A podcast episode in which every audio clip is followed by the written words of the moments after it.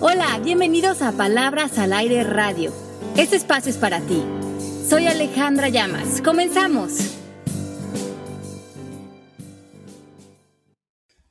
Buenos días, ¿cómo están todos? Saludos, bienvenidos a Palabras al Aire. Hoy les tenemos un programa muy interesante sobre un tema que yo creo que toca a todos en algún momento de nuestras vidas y tristemente afecta a muchísimas personas en gran parte de sus vidas. Vamos a hablar hoy de la depresión. Me uno a mis compañeras, yo desde aquí de México, Ale, Melanie, Mari, ¿cómo están en Miami? Hola Pepe, bueno, feliz de estar con ustedes una semana más aquí en Palabras al Aire Radio, feliz de compartir con todos ustedes, todas las personas que nos escuchan semana con semana. Sabemos que son cada vez más los que están siguiendo estos eh, podcasts, estos programas de radio y para nosotros es un gusto extender esta conversación con ustedes. Así es que saben que se pueden comunicar a través de nuestras redes sociales, hacernos preguntas, sugerencias de temas. Aquí estamos para ustedes. Estamos felices de que esta, esto que nosotros proponemos les dé sentido, eh, mejore su, su, calidad de vida, sus relaciones, tanto personales como profesionales. Ese es el fin de este proyecto para ustedes. Así es que bienvenidos. Melanie, ¿cómo estás?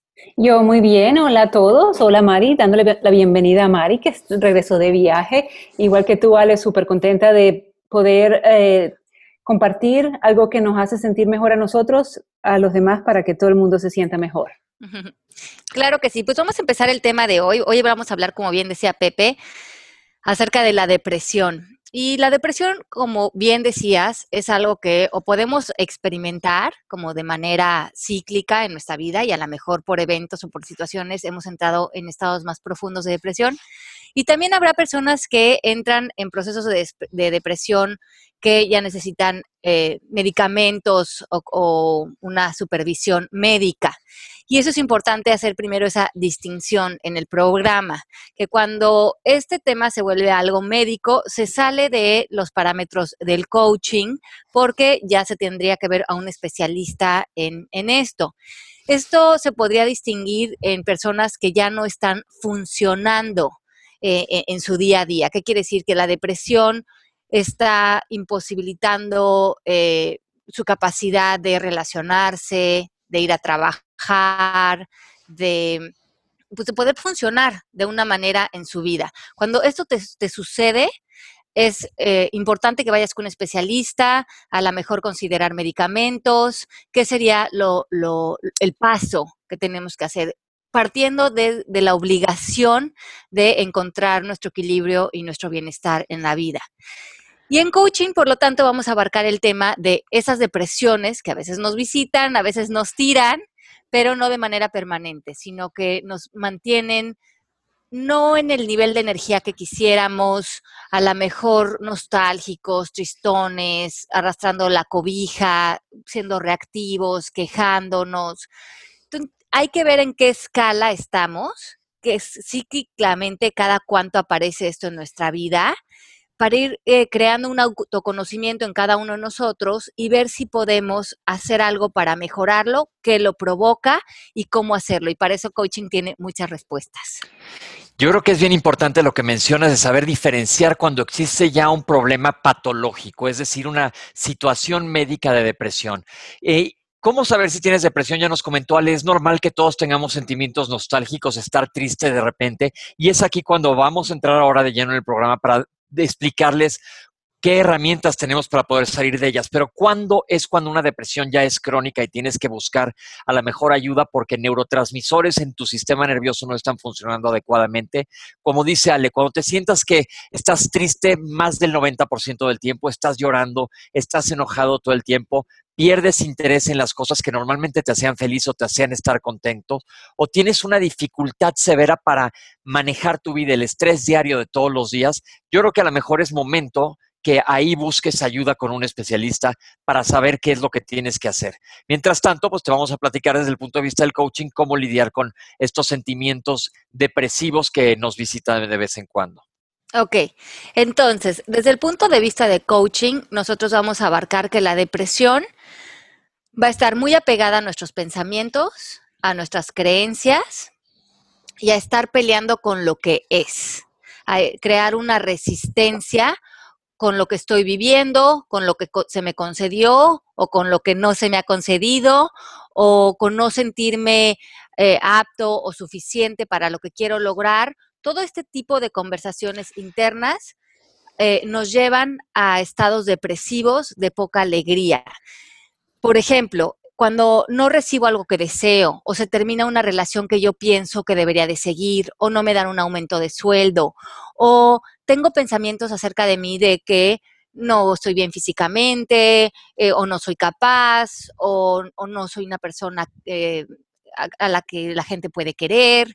Cualquier pensamiento que me aleje de amarme a mí mismo, lógicamente nos va a llevar a un estado de depresión, porque los seres humanos lo que queremos es sentirnos sentados en el amor.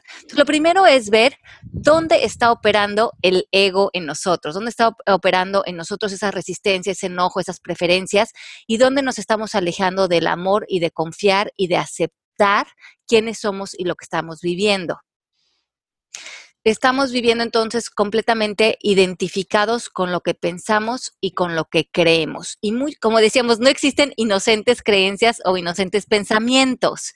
Cada pensamiento tiene una carga emocional en nosotros y a veces nuestro diálogo interno es muy duro con nosotros y lo que nos decimos a lo largo del día es tan ofensivo, es tan fuerte que obviamente terminamos deprimidos, tristes y desmotivados romper con esos patrones y con esas conversaciones tan destructivas que a veces llevamos dentro es un paso importante para ir evaporando estos eh, ciclos de depresión. Podemos decir que la frustración te llevó a llevar a, depresión porque nos comentas al, que el hecho de no aceptar la realidad. Muchas veces eh, eh, la realidad no es la que queremos nosotros o nuestro plan de vida no es el que nos tiene la vida preparados a nosotros. Y entonces cuando tú no aprendes a lidiar con esto, te frustras y esto te lleva a sentimientos tristes. Exacto, porque lo que nosotros nos contamos acerca de nuestra vida o lo que nosotros decimos acerca de algo que sucedió o algo que está pasando, aquella interpretación que le damos a lo vivido, en coaching le llamamos nuestra historia. Y nuestra historia se, se, compone de muchos pensamientos.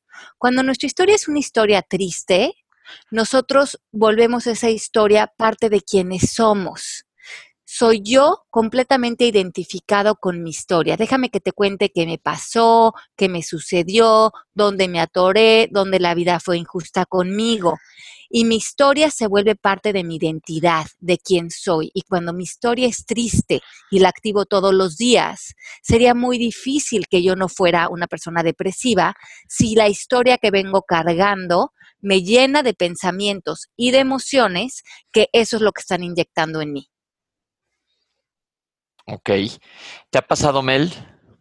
Este, sí, claro, estaba conversando acerca de esto ahorita antes de entrar en el programa y una y Pili me decía, es que yo creo que la adolescencia ahorita se deprime muy rápido, se deprime, es muy fácil para que ellos se depriman. Y yo le preguntaba, ¿y tú por qué crees que es? Y ella me dice, yo se lo atribuyo al celular, al Facebook, al, a, toda esta tecnología que tenemos hoy en, día, porque los niños viven una sociedad muy distinta a la que nosotros nos, en la que nosotros crecimos, porque es más que todo de comparación, de competencia, de narcisismo, de, de eh, tú sabes, compararte en el Facebook con tus amigos y mientras más likes tienen, eh, supuestamente son mejores y entonces eh, viven, esa es la historia que ellos tienen en su cabeza y es como que fácil deprimirse también cuando tienen las hormonas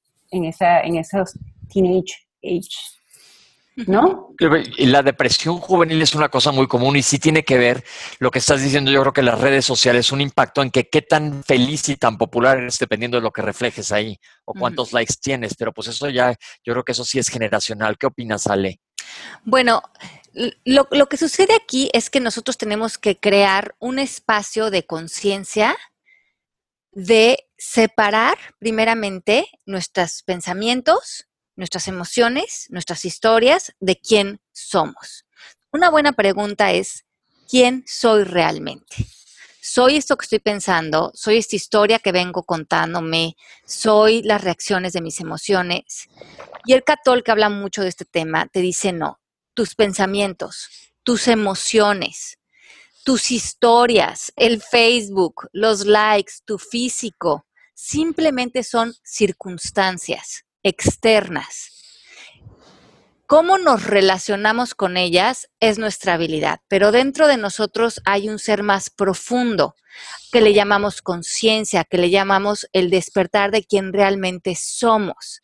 Si no tenemos la capacidad de ser ese observador de nosotros mismos, vamos a estar completamente arrollados por nuestras historias, nuestros pensamientos y nuestras emociones, porque estamos pensando que somos ellos. Así es que el primer paso de gran importancia es ver que tú puedes observarte deprimiéndote. ¿Lo ven? Pero entonces, ¿quién te observa? ¿Quién observa? Ah, este pensamiento me está deprimiendo. Hay un espacio de conciencia más profundo que puede hacer una elección. Si elijo este pensamiento, estoy gorda, estoy fea, no soy capaz, el mundo está en contra mía, él no me debería de haber dejado, la vida es injusta, nunca se me van a dar esas oportunidades, tengo miedo, es feo lo que estoy viviendo, estoy furiosa de lo que me pasó. Toda esa bola de pensamientos son pensamientos fatalistas. Cuando pensamos que son la verdad y nos arrollan y los volvemos nuestra identidad, se vuelven quienes somos, pero no por ser la verdad, sino como un caparazón, como una ilusión, y perdemos esa capacidad de elegir quién soy realmente y con qué me quiero identificar. En, en otra parte de, perdón, Pepe, en otra parte de esta conversación justamente estábamos hablando de este tipo de quejas y de pensamientos negativos. Y Juan decía, es que es más fácil quejarse que trabajar por lo que queremos. O sea, los pensamientos negativos nos vienen más fácil y por eso nos quedamos ahí sin hacer nada. Pues los pensamientos negativos tienen más que ver como una costumbre, como un tema de inconsciencia. Y esa inconsciencia tiene que ver con que no soy consciente de que tendría otra opción de que me podría relacionar con esta situación desde otra interpretación, desde otra relación de pensamientos. Por lo tanto, decimos que cómo nos relacionamos con la felicidad o con la tristeza y la depresión tiene que ver con la relación con nuestros pensamientos, no con lo que está sucediendo allá afuera.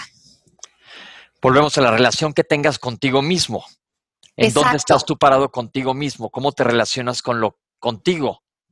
Exacto, entonces el chiste es empezar a hacer ejercicios de abstraerte, de, salir de esa eh, vida mecánica en la que estás completamente eh, como identificado con este rol que ya estás jugando, de yo, la enojada, la deprimida, la enojada por esa historia, la que va a trabajar, la que vive con ese estrés, porque lo único que hacemos es entrar en un automático y en ese automático entramos por default a estas eh, maneras de ser sin, conciencia, reactivas, enojadas o...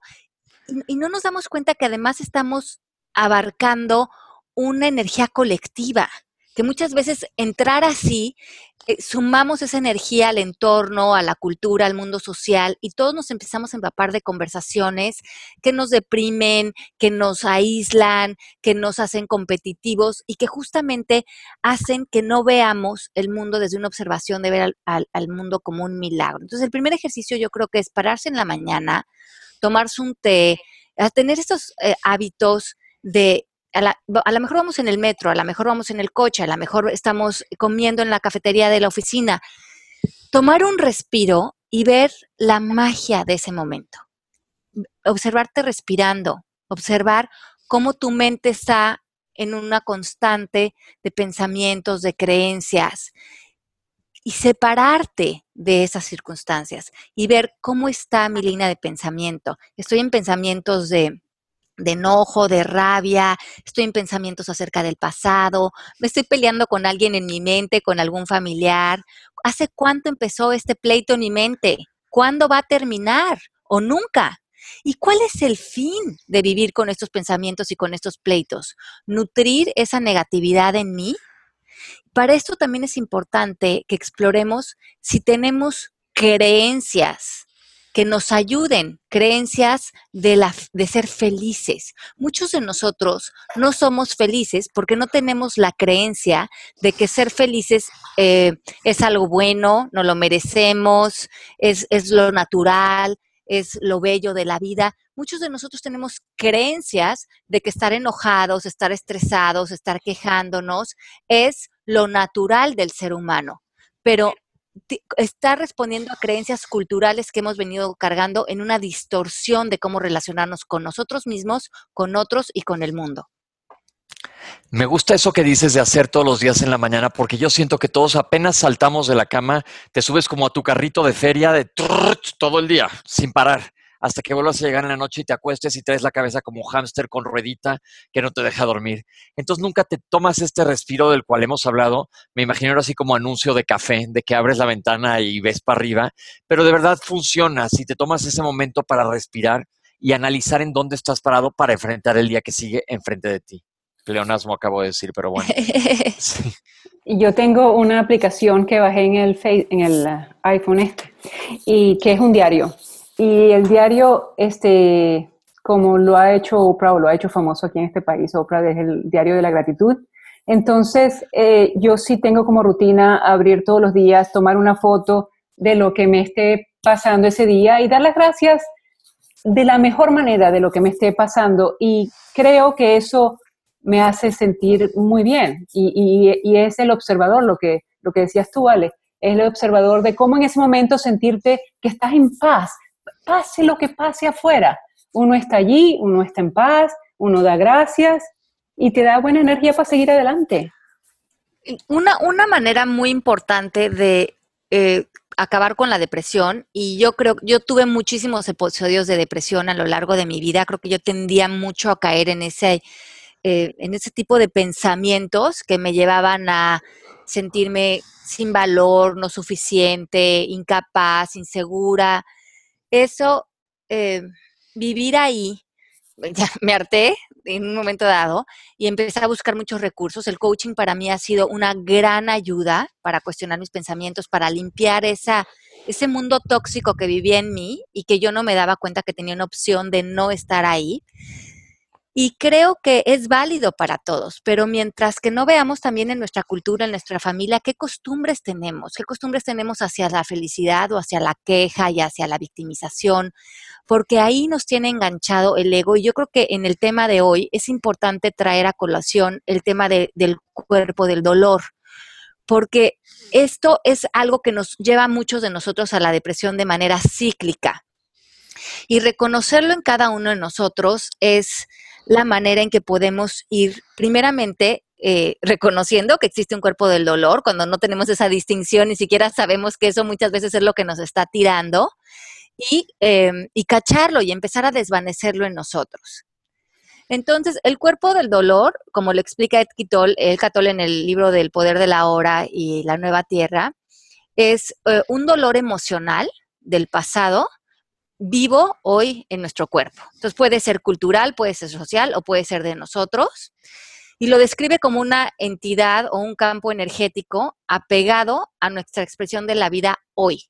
hoy nos estamos relacionando en este momento, en el presente, con memorias y con una carga de dolor emocional fuerte que venimos cargando de un pasado. Por eso es que Catol dice que si en este momento pudiéramos rendirnos pudiéramos aceptar la realidad tal cual es, pudiéramos aceptarnos a nosotros sin resistencias, sin pleitos, sin querer cambiar nada, si pudiéramos ponernos como en un punto cero de amor, de bienestar, y desde ahí salir a crear, entonces el ego muere. Porque el ego lo que necesita para atacarnos, para llevarnos al desamor, es estar peleado con algo, o con nosotros o con algo del entorno. Pero cuando estamos en paz, cuando nos rendimos, cuando bajamos la guarda, cuando decimos, así están las cosas, esto es lo que hay, esta es la persona que soy. Y le doy la bendición a esto, lo lleno de amor y desde este punto quiero definir quién soy, qué quiero hacer, cuál sería un importante paso para mí, pero quiero surgir desde este lugar, no de resistencia, sino de contribución, ese día empiezas a tener mucho más poder sobre tu vida y es difícil que la depresión te ataque, porque la depresión necesita que, que estés peleado contra algo o que estés teniendo pensamientos de pérdida o de desmeritarte o, desmeritar o pelearte con el dolor en ti. El cuerpo del dolor podemos decir que es como una piedra que traes en el zapato, porque ya pasó hace mucho, pero ahí la traes continuamente molestándote. Y el único modo que puedes hacer para quitarte esta piedra es lo que estás diciendo. Analízala y échala para afuera. Exacto, y es como una energía, y además es interesante porque es una energía semi-autónoma, hecha de emoción, que tiene su propia inteligencia y vive en cada uno de nosotros. Pero así como, como es una, una entidad separada de nosotros, necesita sobrevivir. Y para sobrevivir en nosotros, eh, requiere que nosotros le demos voz, le demos vida, le demos eh, fuerza, pero como es una energía tan pobre, cargada de dolor, pues necesita nutrirse de energía similar, de tristeza, de culpa, de, de malos ratos. Y esta entidad va a estar a veces dormida y a veces despierta. Entonces van a haber momentos en que nos sentimos bien, estamos alegres, pero de repente nos despierta el cuerpo del dolor en nosotros y ya tenemos hambre como de deprimirnos, de ir a pelear con alguien, de sentirnos mal y nos, se puede mantener vivo en nosotros unos tres, cuatro días o a lo mejor un par de semanas y luego se desvanece y luego dices, ay, qué raro, pues si esto que me estaba enojando ahorita tanto, no me estaba molestando hace unas semanas. Creo que lo interesante es ahí que veamos cuándo aparece en nosotros el cuerpo del dolor, si nos deprime, cómo nos hace sentir y y, ese creo que es el primer paso de crear conciencia de que existe, de que existen todos nosotros y desengancharnos de que si el cuerpo del dolor a quien tenemos condenado es a un hermano, a un socio, a alguien, al dinero, ¿cuáles son los temas favoritos en cada uno de nosotros para echar a andar el cuerpo del dolor en nosotros y que nos mantenga en la casa de los sustos X número de días peleados con todo el mundo y que cuando por fin ya se nutre y está satisfecho, se queda dormido en nosotros, pero a nosotros nos deja agotados. Claro que en esos días que estamos buscando pleito, lo que menos queremos es la paz. Queremos nutrir ese cuerpo del dolor porque se vuelve una adicción para nosotros. Claro, claro, ahí está el ego. Hoy hay muchas preguntas en Facebook. Dice Catalina Castro, ¿cómo identificar la razón real o el motivo de una tristeza o un hueco en el pecho o ganas de llorar intensas y no querer salir de la cama? ¿Eso es posible para saber en qué se debe de trabajar? Creo que lo importante aquí sería, primeramente, observar qué te está haciendo irte a la cama o estar triste o estar eh, paralizado observar tus pensamientos, qué me estoy diciendo frente a la vida, frente al amor, frente a la confianza, frente al bienestar, frente a mis capacidades.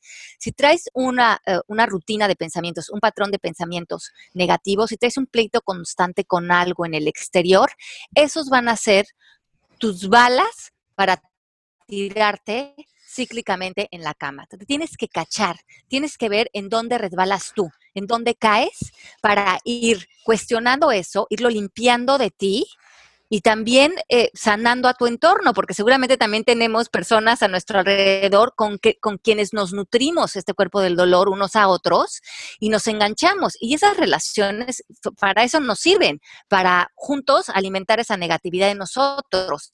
Y dice que nos queremos, pero en realidad nos queremos para eh, llenarnos de, de emociones tóxicas.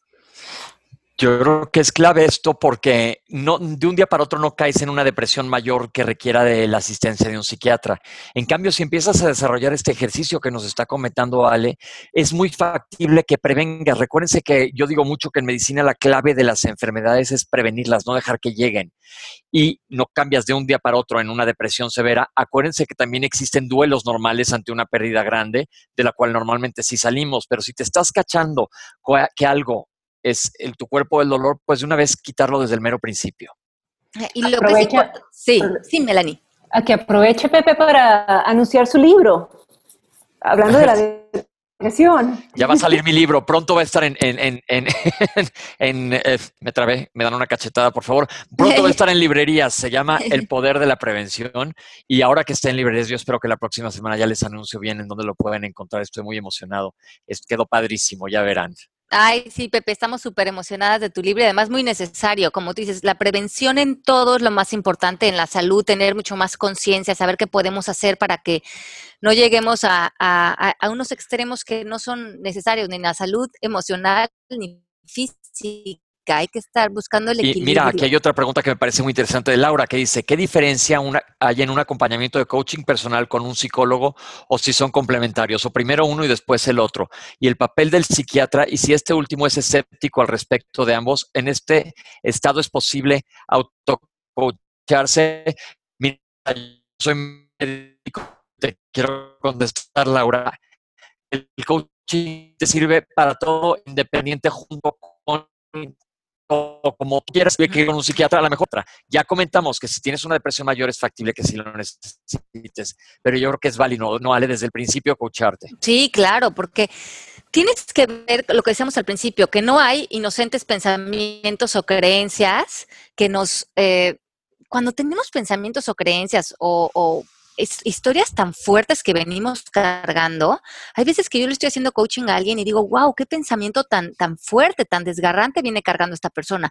Pero es un pensamiento o una historia que trae cargando de un pasado, de un divorcio, de una muerte, de alguna pelea que trae contra algo que vivió. Y esas cosas te acaban consumiendo. Si no las superas, si no las entierras, si no las sanas, cargan demasiado en, nuestro cuerpo. Entonces hay que ver si eliminando eso ya finalmente nos liberamos, pero tampoco veo muy factible llenarnos de pastillas antidepresivas si no cortamos el origen de lo que está causando la depresión. Y muchas veces la depresión la está causando pensamientos, creencias, relaciones con nuestros pensamientos que están siendo muy pobres.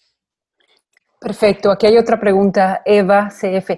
Después de una fuerte depresión y salir de ella, queda sensible a caer otra vez. ¿Cómo romper ese círculo definitivamente para no estar anclada y ante cualquier suceso fuerte sentir esas mismas sensaciones que te llevan nuevamente a caer en la depresión, aunque ya no caes fuerte porque conoces lo que es la depresión, sin embargo vives con una depresión como leve o crónica, como si siempre tuvieras depresión pero en nivel bajo? Gracias, Ale, por este tema. Ok, yo creo que lo que nos puede mantener en depresión es todavía cargar apegos. Apegos a que las cosas deben de verse de determinada manera o apegos a, no querer relacionarnos con cosas de la vida que suceden, que pueden ser como que las relaciones terminan o que la gente quería se muere o que em, las cosas o proyectos no salen como nosotros deseábamos. Hay muchas cosas que nos apegamos a cómo, entre comillas, deberían de ser las cosas. Y cuando estamos en esa conversación de desacuerdo o de pelearnos, estamos susceptibles a, quedar deprimidos, porque muchas veces la, la, depresión tiene que ver con relacionarme con pérdidas, pero solamente se vuelven pérdidas cuando así las interpretamos, ¿se dan cuenta?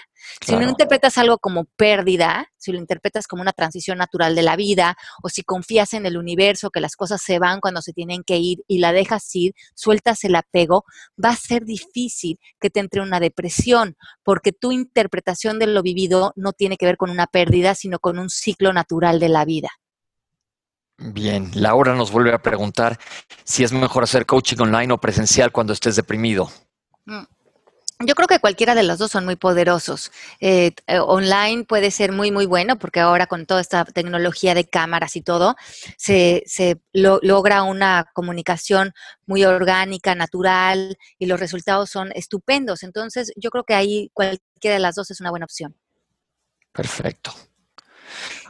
Lo que es interesante también mencionar con el cuerpo del dolor es que este, el cuerpo del dolor es un fenómeno colectivo que se transmite de manera social y cultural y se mantiene vivo porque vivimos en inconsciencia, cada uno de nosotros, contribuyendo al dolor, a la violencia, a las reacciones depresivas, a, eh, reaccionar en vez de buscar nuevas posibilidades de quienes queremos ser. Entonces, aguas con... Eh, yo sé que por ejemplo, nuestro país, México, está pasando por un momento eh, muy difícil, eh, estamos con grandes retos de crecimiento, de madurar, pero en vez de que eso nos arrolle a la tristeza y a la depresión y a sentirnos sin poder, estar, respirar profundo y decir cómo puedo contribuir con esto, pero desde la luz, desde la fuerza, desde el bienestar, desde la esperanza, desde las posibilidades, porque si no nos caemos otra vez en conectarnos a ser reactivos, a estar enojados, a estar, eh, a ser parte de la violencia eh, de, otra manera, desde otro ángulo. Entonces, eh, hay que ver en nuestras familias, en nuestros países, en el mundo en general, ¿cuándo podemos, cuándo estamos cayendo en ser parte de este dolor colectivo porque creemos que se justifica? ¿Y qué sería más útil? ¿Cómo podemos movernos como seres humanos colectivamente a un pensamiento de mucho más amor, de mucho más conciencia, de mucho más bienestar, para que ahí podamos vivir eh, unos con otros? Bien, cada quien prender su luz, lo que hemos dicho ante la oscuridad. Seguimos con preguntas, dice Marian. ¿La depresión viene de un problema de salud o sea una tristeza que se agrava porque existen factores físicos, químicos, biológicos y sociales que no te dejan salir? ¿Es recomendable no solo visitar al psicólogo o coach, sino también ir al médico? Pues lo que comentamos hace rato, Marian, si ves que verdaderamente te está interfiriendo con tu vida y ya lo has tratado, pues ir a ver a un médico, pero si no, manéjalo con tu coach. Así es si ves que se sale de tus manos, yo sí he tenido clientes que, como bien decía Pepe, el 90% del tiempo están completamente apegados a, su, a, la depresión, entonces ya creo que a lo mejor hay un desbalance químico o algo, y es eh, importante que te, que te revises, que un doctor especialista en este tema te medique, y los medicamentos en este caso pueden ser de mucha utilidad, pero a la par también haz un trabajo interior qué me estoy diciendo, contra qué me estoy peleando, cómo está la relación conmigo misma, el amor que me tengo. Nuestra, nuestra naturalidad es estar sentados en amor. Eso es lo natural de cada uno de nosotros. Cuando no estamos amándonos y amando nuestro entorno, nuestros seres eh, cercanos, nuestras circunstancias, estamos como en un cortocircuito y ese cortocircuito es, nos lleva muchas veces a deprimirnos. Ale, este, aquí Ana Gaby nos escribió en la página de Facebook, este, justamente hablando de lo que veníamos conversando ahorita. Dice, mi nombre es Ana, soy de México, por el momento vivo en el Reino Unido. Me encanta el programa de Palabras al Aire, siempre que puedo y tengo tiempo lo escucho repetido. Ella, por ahora estoy realizando una maestría en Ciencias de Desarrollo Internacional y me concentro en investigación de temas sobre derechos humanos, mecanismos para conciliar justicia y paz, así como temas de desarrollo económico en países menos desarrollados. Siempre me hago preguntas respecto a la relación que pueda tener el coaching o sus enseñanzas con los temas que veo. Uno de ellos es muy grande, es en casos de mass atrocities, mass violations of human rights, genocidios, guerras, todo tipo de tragedias que están pasando ahorita en el mundo entre muchísimos casos donde la humanidad en general está fallando o no está funcionando, no está haciendo luz, ¿hasta qué punto podemos decir, no está en mi ámbito que, lo, que está esto sucediendo? ¿O cómo entender, aceptar o reaccionar frente a este tipo de crisis? Porque no es lo mismo aplicarlo de mí, su ámbito, con temas personales, familiares o de amistad, a casos más delicados como los que te acabo de mencionar. Clarísimo ejemplo, el caso de los estudiantes desaparecidos en el estado de Guerrero o la guerra en Siria cómo poder ver estas crisis, si así los queremos llamar, como oportunidades, cómo poder estar en paz con uno mismo sabiendo que todo esto está pasando con nuestros hermanos en el mismo planeta que habitamos toda la raza humana. Basta con ser luz en nuestro día a día, con lo que esté en nuestro alcance, basta con verlo como parte del bigger plan donde todo se acomoda. Eh, seguimos, seguimos, perdón, donde son oportunidades para concientizar a la humanidad para poder evolucionar como seres humanos la mayor de la, parte del tiempo estoy en paz conmigo misma, con la gente con la que convivo día a día, pero hay veces en que es tanto lo que pasa y lo que está pasando nos puede llegar a afectar, poner tristes y hasta sentirnos impotentes frente a estas situaciones, porque no es algo con lo que simplemente te evitas la conversación, es una realidad. Pero bueno, es algo que me pone mucho a pensar, sobre todo porque me encanta el coaching, los programas que se avientan tú, Pepe y Ale son lo máximo, pero a veces no logro conciliar lo que me queda de los temas con lo que está pasando en el mundo más allá de nuestras zonas de confort. Muchas gracias por todo. Muy buena la observación. Yo creo que aquí lo interesante es que el mundo eh, lleva muchos años eh, dando este tipo de resultados eh, en, manifestaciones humanas que, traen violencia, que traen mucha inconsciencia. no nada más ahora, esto lo venimos viendo en, los humanos a lo largo de, muchos, muchos años. Y creo que lo importante aquí es que si nosotros tenemos una preocupación real de algo que sucede, tenemos que salir desde nuestro poder y, y, decidir en qué puedo contribuir. No para pelear lo que está pasando, sino porque eso nada más le daría más fuerza y estaríamos saliendo desde un lugar de rechazo y de violencia, sino, como decía Pepe hace rato, ¿cómo puedo yo hacer que con mi día a día, pero todo desde siendo mamá, siendo esposa, siendo con la relación conmigo, ir estando, quedarme siempre en un lugar de amor. Si eso luego, lo quiero extender a mi comunidad, a, mi trabajo, a lo que pongo afuera en el mundo, ¿cómo sería congruente? Porque va a haber seres humanos creando un tipo de, de, vida, a lo mejor de violencia, pero tenemos que entender que estos seres humanos están en un en una inconsciencia, están totalmente condicionados a sus reacciones, a sus miedos, a sus dolores, a su cultura, a su sociedad. No ven otra posibilidad. Lo están bien, están reaccionando desde muchísima limitación, desde mucho, eh, desde un acondicionamiento muy cargado nada más de emociones y de, y de, y de una miopía muy profunda si queremos realmente hacer algo, no es que digas eso no está en mi ámbito, porque finalmente sí no está, y que esto haya sucedido o que, o que entremos en, en ciertos seres humanos en unas posiciones de violencia, pues ya se vuelve una realidad y pelearla y recriminarla desde la violencia no va a ser un resultado.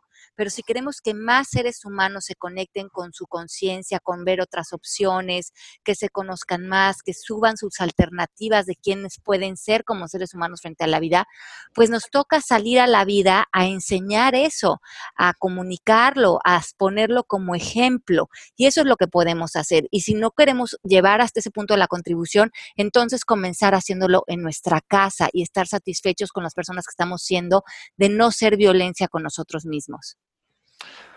Wow, pues es bastante buena respuesta porque ahora encuentro yo mucho en base a lo que ella acaba de comentar, la gente muy enojada, pero sin ofrecer soluciones. Entonces ahí está, desde tu casa puedes.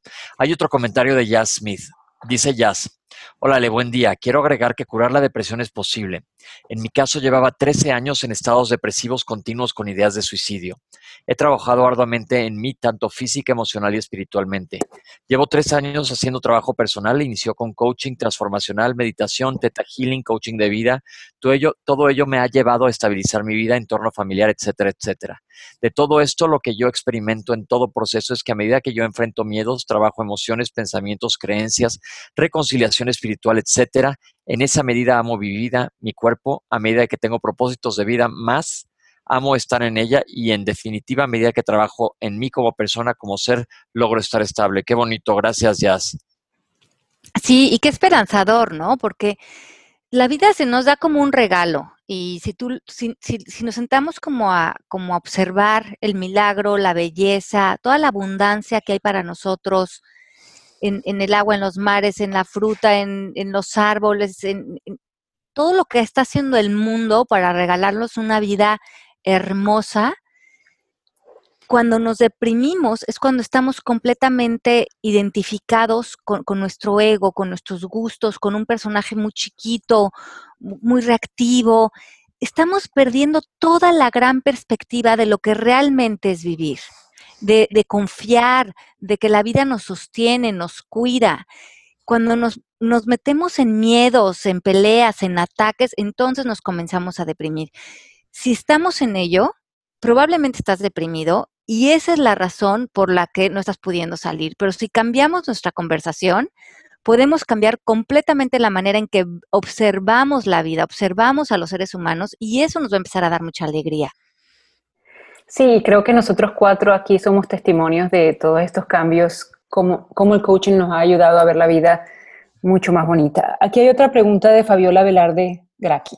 Hola Ale, ¿podrías hablar del Empowered Self y el Operating Self como un ejemplo de cómo te ves cuando estás deprimido y el contraste de cuando estás feliz? Saludos desde Carolina del Sur, nunca me pierdo sus programas. Ay, qué linda.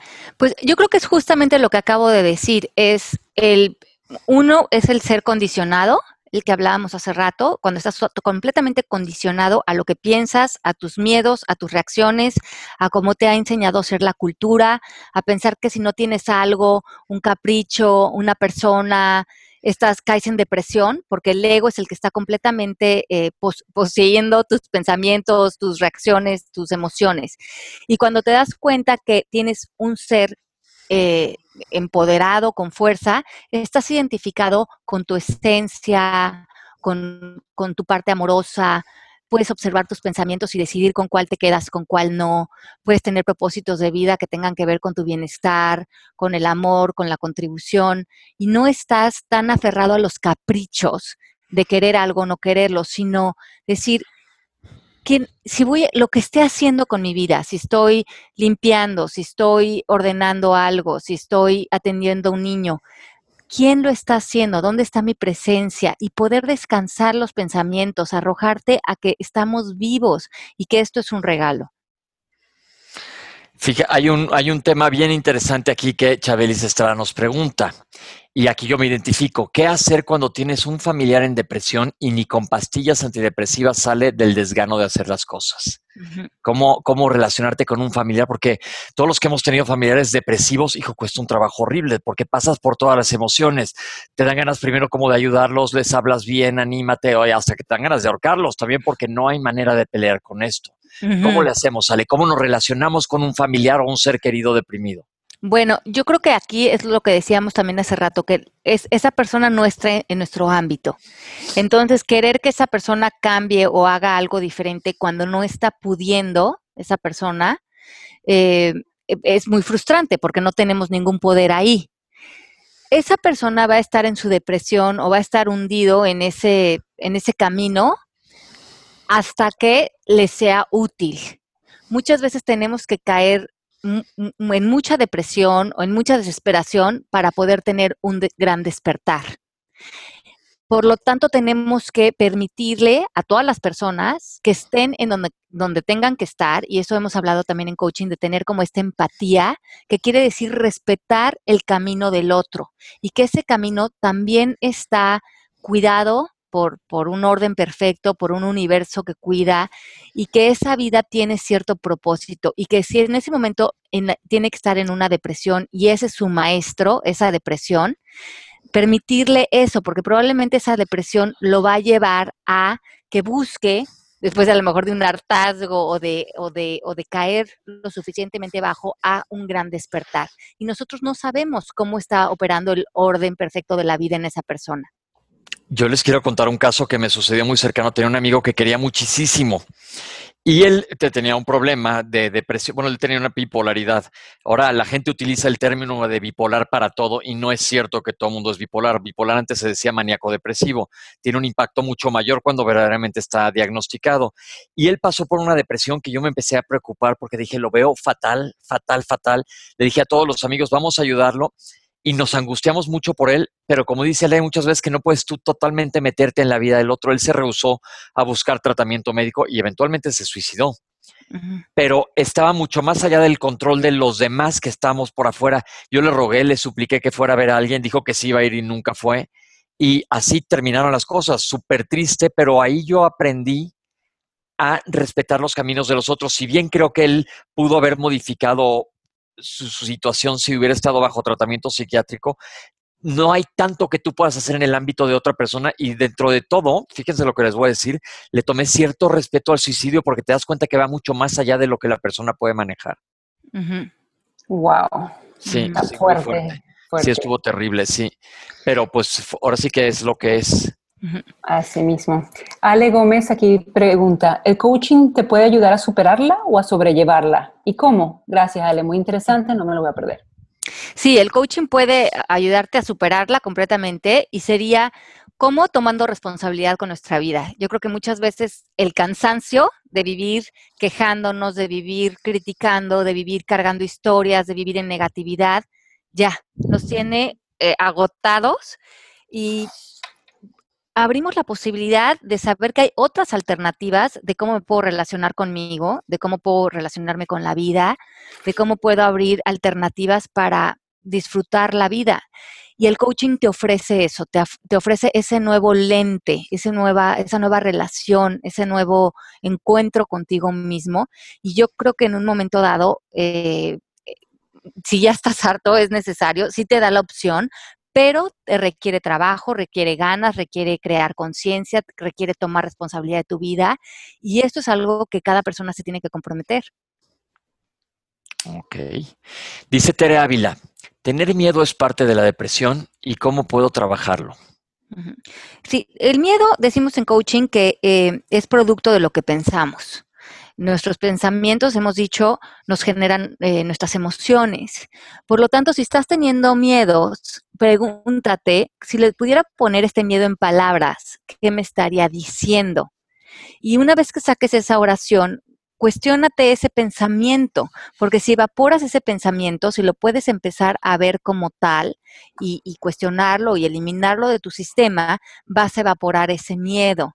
Entonces, eh, si tendemos a caer en, miedos, decimos en el coaching que el cuerpo del dolor se nutre de miedos y de culpas. Entonces, vayan experimentando en ustedes dónde están esas historias que alimentan esas emociones y que de ahí se apoderan de ustedes. Ok, aquí tengo a Karina Herrera. Dice Ale, por ejemplo, yo tengo un familiar que creo que está en depresión, ya que se pasa horas en la computadora, todo el día la tiene prendida y en cualquier momento está ahí. Y, y le digo porque hace poco perdió a su mami y tiene problemas con su pareja y creo que es como un escape. ¿Podría ser? Sí, podría ser. Entonces, pero esa persona está ahí. Eh, nosotros decimos en coaching que todos estamos haciendo lo mejor que podemos. Entonces, a lo mejor esta persona con lo que sabe, con su estado emocional, con su visión del mundo, lo mejor que está pudiendo hacer para relacionarse con lo que está viviendo es estar en la computadora. A lo mejor sí pudiera relacionarse con sus pensamientos, hacer una introspección, ver que tiene otras alternativas de cómo eh, identificarse con, con, con, esto que está viviendo, con, su, con sus historias, con sus interpretaciones, pudieras crear una, una manera más productiva de estar pero si no, él está haciendo lo mejor que puede y eso es lo que nosotros debemos de permitir, que las personas estén en donde estén y que nosotros pongamos otra vez el foco en nosotros y veamos cómo nosotros podemos amar a todas las personas en donde están y seguir trabajando por nosotros mismos.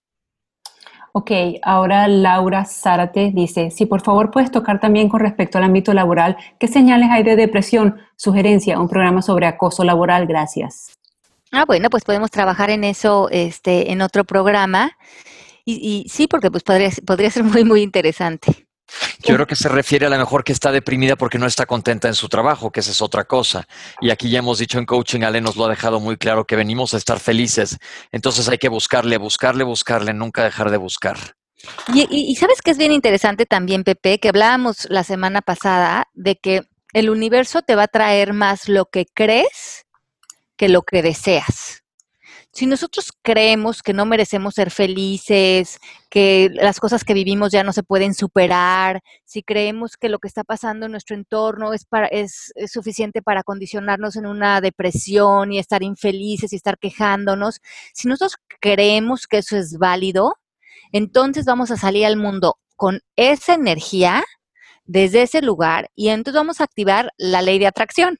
Y vamos a atraer a nuestra vida ese tipo de eventos, ese tipo de conversaciones, ese tipo de, de energía. Y después eh, se vuelve como un círculo vicioso y nos paramos en un punto ciego donde decimos, pero es que ¿cómo voy a estar feliz si ve las cosas que me pasan o ve lo que sucede? Y perdemos conciencia que cuando cargamos con creencias tan eh, apegadas a la infelicidad, entonces eso es lo que atraemos y eso es lo que vemos y decimos, pero ¿cómo puedes tener una vida feliz o, un, o vivir en un mundo lindo si eso no existe? Es que en tu vida no existe porque estás saliendo desde esa energía a evidenciar que eso es cierto cuando lo ves allá afuera dices, no hay otro mundo más que uno de desesperación, de tristeza, de infelicidad, de injusticia, y esa es la vida que tú estás recreando para ti, se vuelve tu realidad, pero esa no es la realidad. Bien, aquí hay otra pregunta de Leti. Dice, ¿cómo saber diferenciar un duelo? Ay, perdón, perdón, perdón, perdón, me dio un estornudo. Salud. Salud. dinero. ya me quedé ahí, Melanie, me rompiste la inspiración. Pero bueno, dice Leti, ¿cómo saber cuándo es un duelo normal, cuando tienes una pérdida y es entendible estar triste, a cuando pase a ser un estado depresivo? Yo creo que mm, una tristeza natural pueden venir a veces emociones o pensamientos tristes o pensamientos que nos causen estrés. Yo creo que lo importante aquí es no identificarnos con esto. Por ejemplo, si estamos teniendo pensamientos de tristeza, que a lo mejor nos dan un poco de tristeza o, o nos dan angustia, pues es parte también de la condición humana, no pelearlos, nada más decir, ah, mira, están pasando en mí este tipo de pensamientos y no decir, hijo, yo no debería de ya estar pensando eso, porque entonces le, le, vamos a dar más fuerza, sino aparte de ser humano es vivir con estos tipos de pensamientos, emociones y como nubes pasajeras dejarlas ir. Ahora, cuando estoy, cuando esos pensamientos de tristeza o de creencias nos tiran en la cama y nos hacen no poder funcionar en nuestra vida, entonces eso ya no es un ciclo, ya no es algo normal de la condición humana. Eso es, eh, eso a lo mejor ya es algo que tenemos que ir a checarnos. Y, y, claro que un duelo o una pérdida grande, se muere alguien que quieres, un hijo, una tragedia pasa, es normal que entres en tristeza, pero si después de un tiempo razonable, el cual no les puedo decir un número, es porque no existe así de en dos semanas vas a estar perfecto o cortas con alguien vas a estar perfecto, pero si como dice Ale, te tira en la cama y no puedes salir, tienes que buscar ayuda porque probablemente esté volviéndose una depresión. Exacto. Entonces, ahí yo, yo creo que sí es importante atenderte porque sí creo que es una obligación de nosotros ser felices y estar contentos y apreciar la vida y contribuir y, y, tener una linda presencia para las personas que nos rodean y ser una inspiración de, de, de bienestar para los demás, traer ese regalo con nuestra presencia. Ok, ahora voy con Gallardo Álvaro. Ah, una pregunta, ¿puede una persona depresiva ser propensa a coger cáncer? Hay estudios que dicen que sí. Bueno, ahí, ahí tú te toca, Pepe. Bien, hay muchas, muchas mucha gente que habla de la relación de las emociones y el cáncer, aunque científicamente no está totalmente probado. Acuérdense que yo les digo a los pacientes, somos un ser humano completo. No eres eh, una pierna, no eres un corazón, no eres un cáncer. Eres un ser humano completo. Y lo que si no necesariamente te lo está causando directamente una depresión, porque pues hay gente que no está deprimida y puede tener cáncer también, la depresión sí te va a agravar la situación en la que estás metida.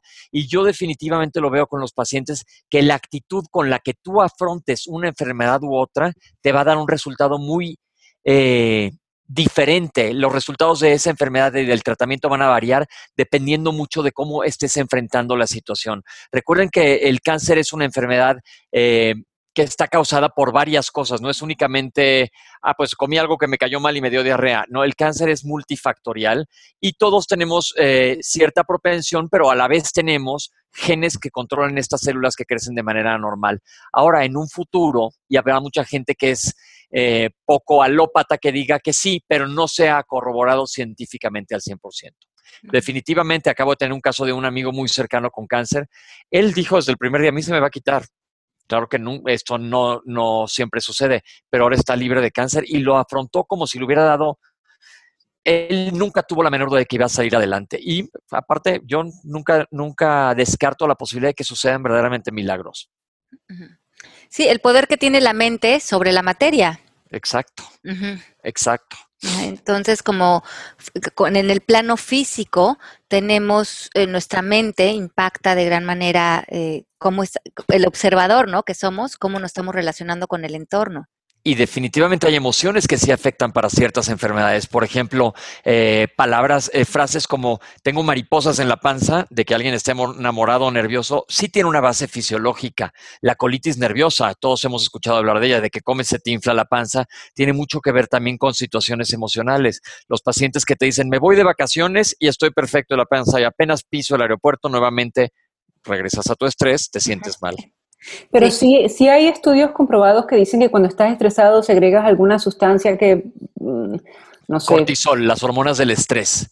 Ajá, y eso no puede causar, perdona la ignorancia. ¿ah? No, se vale todas las preguntas. Eso no puede ocasionar que en un futuro de tanto estrés eh, ok, causa alguna enfermedad, pero pueda causar cáncer? Cáncer no se ha corroborado al 100%, Mel, pero otra enfermedad, por ejemplo, un infarto, sí. La presión elevada también. Ok. Sí, la, cuando tú tienes una respuesta sostenida al estrés, el estrés es ideal si estás cruzando la calle y no ves que viene un camión, porque entonces entran las hormonas del estrés y saltas y te salvas. Pero si ese estrés, esas hormonas de estrés, las tienes a todo lo que dan todo el tiempo, se te contracturan los músculos, te duele la cabeza, te duele la espalda, porque continuamente estás secretando estas hormonas que te causan a estar en alerta absoluto y eso no es bueno. Y también cuando comes cáncer, que dice que tu cuerpo está más ácido o, más alcalino y para el cáncer eh, se van a alojar en las células más ácidas, eso no tiene que ver nada con las te, voy, a, romper esta teoría porque qué bueno que lo mencionas. Ya sé que no es un programa totalmente médico, pero quiero aprovechar a mucha gente que nos escucha que ahora existen las dietas y que te dicen que están muy ácidas tus células o muy alcalinas. Todos los seres humanos tenemos un pH normal que va de 7.35 a 7.45. Si tú te sales de este pH y no es por la dieta, es normalmente por enfermedad, caes en acidosis o en alcalosis, que puede ser respiratoria o metabólica y ambas son peligrosas para tu salud, pero no tiene que ver con lo que comas. Esto normalmente es gente que está en terapia intensiva, etcétera, y para saber si estás acidótico o alcalótico lo tienes que valorar con gases en las arterias. No es tan sencillo como mucha gente escribe. Recuerden no creer todo lo que leen porque también podemos caer en ese problema. Ya nos fuimos un poco del tema, pero aproveché aproveché la ventana de oportunidad para aclarar dudas como esta. No, claro, está buenísimo. Pues todo, todo eso nos ayuda para crear conciencia. Exacto. Exacto. Entonces no es de que estés muy ácido o muy alcalino porque tu cuerpo es mucho más listo que cualquier doctor. Mantiene una homeostasis o equilibrio en tu pH que va de 7.35 a 7.45.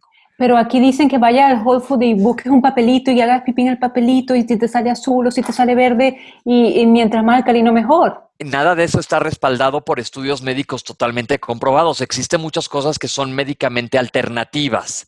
Y yo digo, puedes creer en todo lo que quieras mientras no te alejes de la alopatía. Les comentaba el caso de aquella paciente que estaba en contra de las vacunas, totalmente dice que los médicos todos somos malvados y controlamos al mundo, etcétera, como Simón Bar siniestro, un malo que había en Supercan. Y entonces ella no quiso ponerle vacunas a su hija y ahora su hija tiene polio. Oh entonces, por eso yo creo que es muy importante no perder el, piso. Se vale todo lo que yo digo que, que, sea alternativo. Mientras no te haga daño, lo puedes hacer. Porque aparte muchas de estas cosas funcionan como placebo.